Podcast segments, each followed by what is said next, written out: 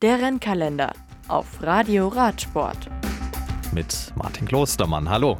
Tour de France, Vuelta a España und Giro d'Italia sind sicherlich die bekanntesten Events im Straßenradsport, aber der Kalender der World Tour, der UCI, hat noch viel mehr zu bieten und viele Rennen müssen sich nicht vor den drei großen Namen verstecken.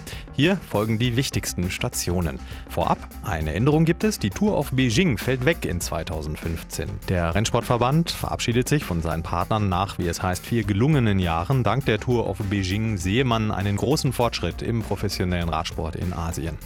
Das Rennjahr startet dann im Januar in Australien mit der Tour Down Under. Dann geht's rüber nach Europa, wo sich das Hauptprogramm der World Tour abspielt.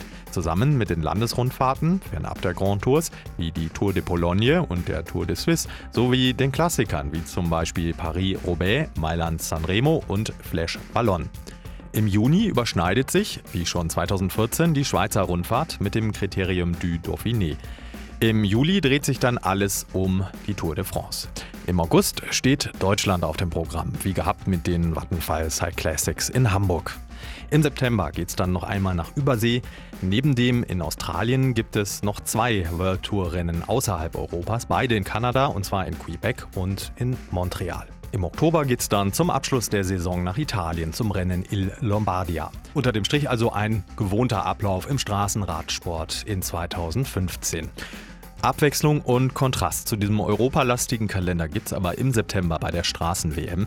Die findet 2015 statt in Richmond in Virginia im Nordosten der USA und das sind hübsche Dimensionen. Die Veranstalter erwarten gut eine halbe Million Zuschauer, doppelt so viele wie der Ort Richmond Einwohner hat.